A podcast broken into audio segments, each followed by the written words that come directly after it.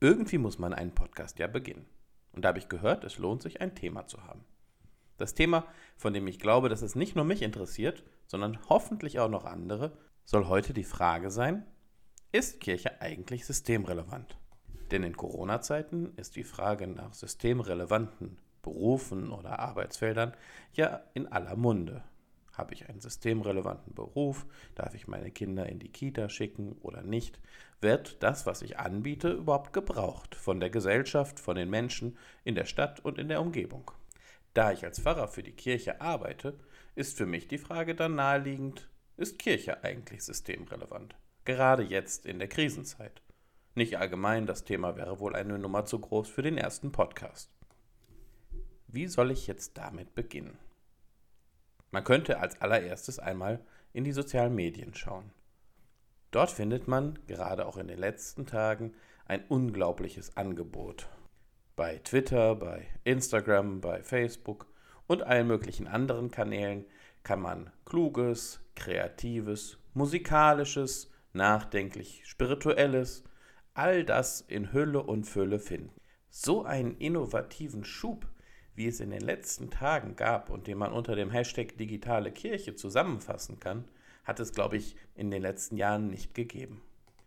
Die Qualität der Angebote ist ganz unterschiedlich. Das ist immer so bei Kirche. Es gibt Gutes, es gibt Dinge, die mich nicht ansprechen, aber vielleicht andere.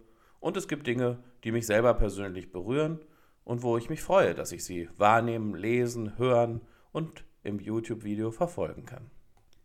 Da kommt man als Pfarrer selbst irgendwie schon in digitalen Zugzwang. Jetzt muss ich doch auch irgendetwas auf die Beine stellen. Man will doch nicht abgehängt werden. Weder vom digitalen Zeitalter noch von den Kollegen mit ihren tollen Ideen. Aber gleichzeitig frage ich mich, gibt es eigentlich die Nachfrage?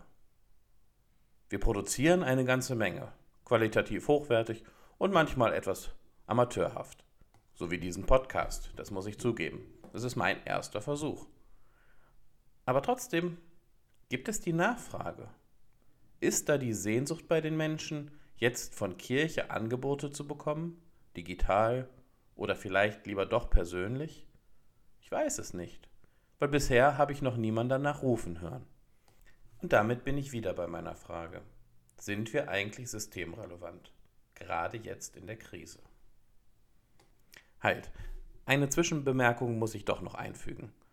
Ich trenne zwischen systemrelevanten Berufen und systemrelevanten Personen. Weil das Zweite, das sind wir alle. Da ist es egal, welchen Beruf wir ausüben. Ob wir Arzt sind, Kita-Leitung, Erzieherin, Krankenschwester, Mitarbeiter bei der Müllabfuhr. Das spielt für mich keine Rolle, denn alle Menschen haben einen Platz in diesem System und gehören dazu. Da ist keiner mehr wert oder weniger. Zum System gehören ja auch die Menschen, die keinen Beruf haben. Kinder, Alte, die im Ruhestand sind oder die Menschen, die gerade keinen Arbeitsplatz haben. Aber für diese konkrete Krise gibt es natürlich eben auch Berufe, die gerade mehr gebraucht werden als andere. Das kann in anderen Krisenzeiten auch wieder anders aussehen. Jetzt sind es eher die medizinischen, eher diejenigen, wo Menschen ganz konkret mit diesem Virus umgehen können. Das bedeutet dann eben keine Abwertung von Menschen oder von Berufen oder Nichtberufen, sondern es geht nur darum, was hält den Laden gerade am Laufen. Ganz konkret. Und gehört da der Pfarrer, die Pfarrerin dazu? Braucht es uns? Braucht es Kirche? In der vielfältigen Form, wie wir sie gerade erleben, digital und vielleicht auch analog? Und nicht nur Pfarrer oder Pfarrerin, sondern was ist mit den vielen Ehrenamtlichen, mit den Mitarbeitenden in Jugendarbeit und in Chören, in der Musik, in so vielen Bereichen die Kirche ausmachen. All das ist ja durch die staatlichen Rahmenbedingungen gerade mehr oder weniger lahmgelegt. Wie wäre es da, wenn jetzt Pfarrerinnen, Pfarrer, Ehrenamtliche, Hauptamtliche gemeinsam sagen würden, ach Mensch, schön, jetzt haben wir einfach mal ein paar Wochen Ruhe, müssen nicht arbeiten, weil wir gerade nicht gebraucht werden. Und nach der Krise fangen wir dann wieder da an, wo wir aufgehört haben. Wir machen wieder unsere Gottesdienste, unsere Gemeindeangebote und schauen, dass das alles wieder wunderbar so läuft, wie es vorher war. Würde dann etwas fehlen? Ich weiß es nicht. Wenn man die Rückmeldungen im Internet sieht, habe ich das Gefühl eher nicht. Ich lasse mich gerne eines Besseren belehren. Ich würde mich freuen, wenn die Leute sagen, nein, nein, wir brauchen euch. Gerade jetzt brauchen wir die Kirche. Gerade jetzt brauchen wir diese Angebote, digital, damit wir miteinander vernetzt bleiben. Bis jetzt höre ich es einfach noch nicht.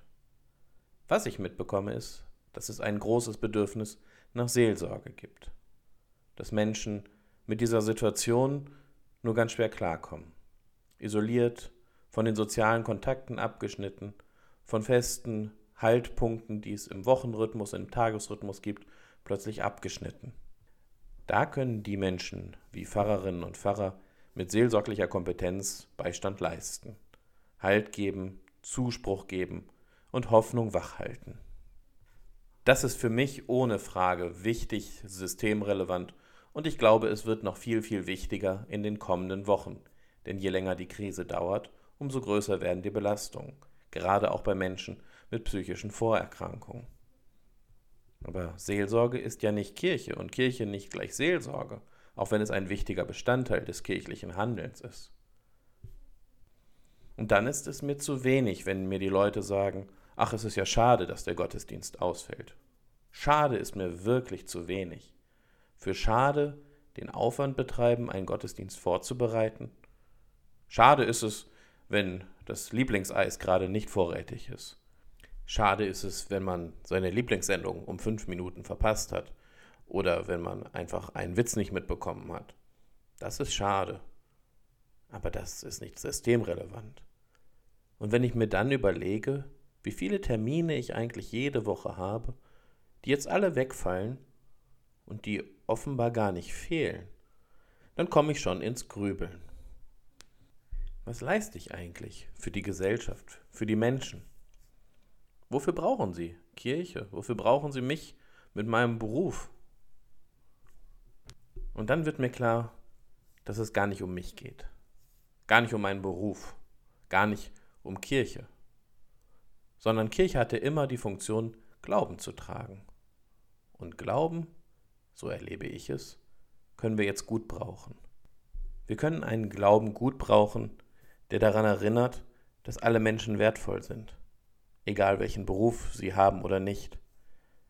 Ein Glauben, der uns daran erinnert, dass nicht das Entscheidende ist, wie erfolgreich wir sind, sondern der uns Hoffnung gibt, der uns Trost gibt, der uns eine Perspektive gibt, wenn wir das Gefühl haben, gerade gibt es nur Isolation und Einsamkeit. Mir selbst tut mein Glaube gut, wenn ich mich dann doch mal wieder daran erinnere, dass ich keinen Leistungsdruck habe, dass ich hier nicht Leistungen erbringen muss, um zu bestehen, auch keinen digitalen Leistungsdruck erfüllen muss. Und mir tut ein Glaube gut, der mein Leben in eine andere Perspektive rückt, der mich daran erinnert, dass es nicht meine Macht ist, die mein Leben festhält, sondern dass unser Leben in Gottes Hand liegt. Dass nicht wir mit egal welchen Maßnahmen wir ergreifen, verhindern können, dass uns Schlechtes passiert.